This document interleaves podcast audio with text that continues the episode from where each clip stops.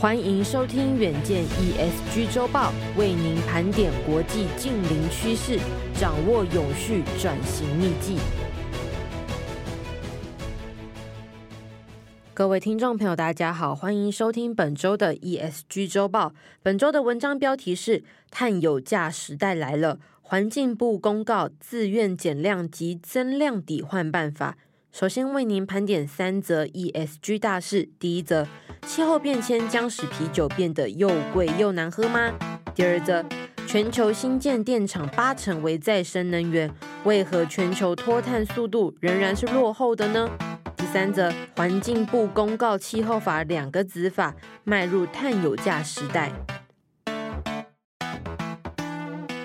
首先，先来听第一则新闻。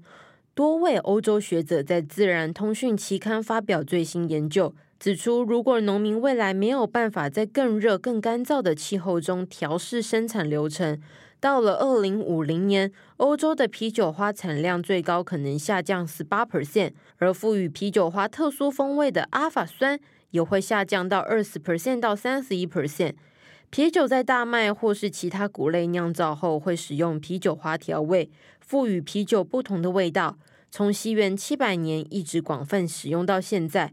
然而呢，随着气温的上升，降雨变少，一些啤酒花农民已经把栽种地点移往海拔较高的地方，在更多水源的山谷间种植啤酒花，也同步改变作物间的距离。但这毕竟只是杯水车薪，无法翻转整个啤酒花种植产业面临的颓势。参与这个研究的捷克科学研究院全球气候变迁研究所科学家特恩卡表示，啤酒花的种植者将不得不加倍努力，确保能够获得与目前收成相当的质量。这可能意味着他们需要更大的投资。另外，俄罗斯入侵乌克兰，导致化石燃料飙升，能源成本居高不下，对酿造商而言更是沉重的成本负担。这些成本若再算上气候变迁使啤酒花减少，可能导致啤酒花价格上涨。未来消费者所喝的啤酒可能会越来越贵，而且风味也不如现在了。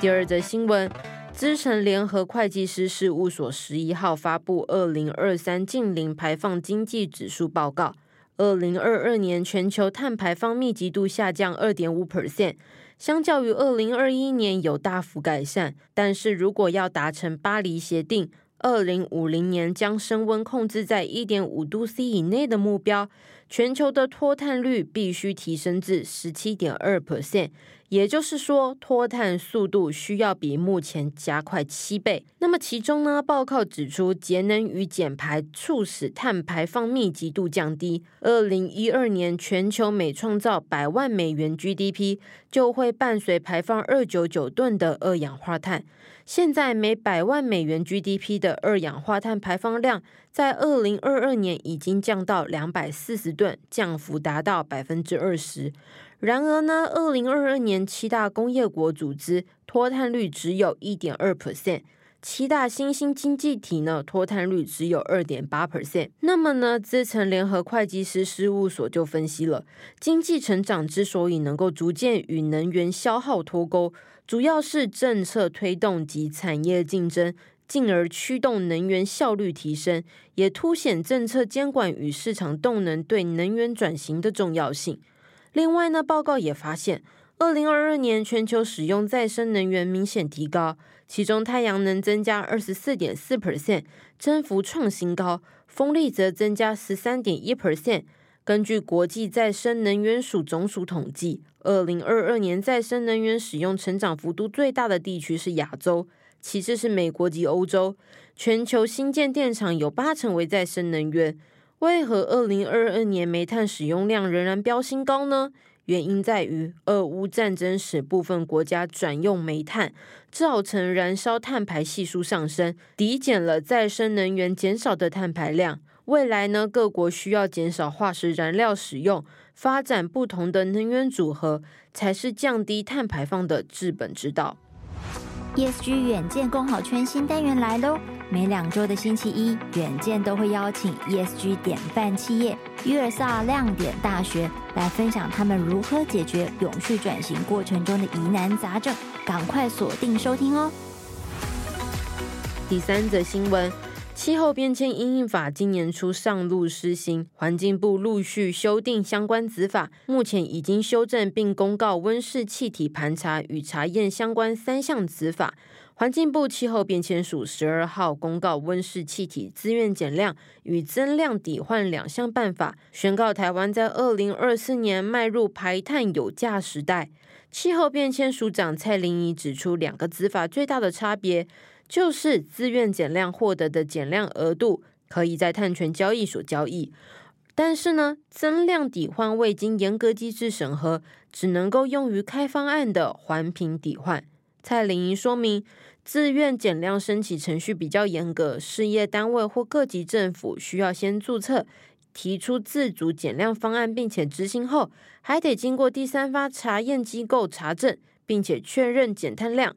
此外呢，碳权规划也要依环境部审定公开的减量方法学，实质减量需符合三加五原则，包含可量测、可报告、可查验，并且具备外加性、保守性、永久性，而且避免发生环境危害及重复计算的情形。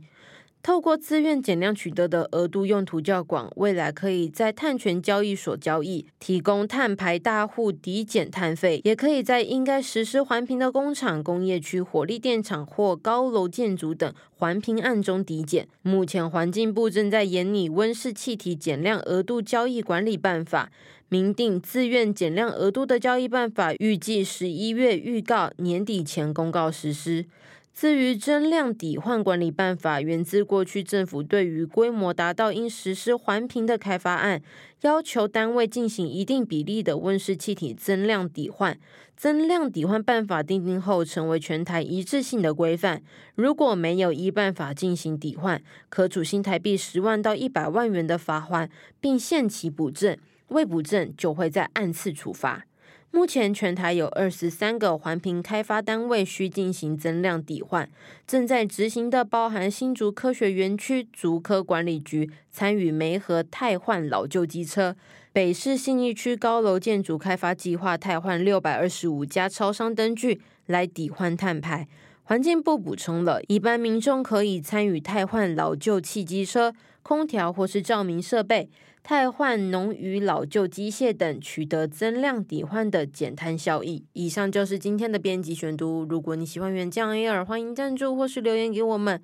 如果想了解更多细节，欢迎参考资讯栏的连接。最后，请每周锁定远见 AR，帮我们刷五星评价，让更多人知道我们在这里陪你轻松聊财经、产业、国际大小事。下次再见，拜拜。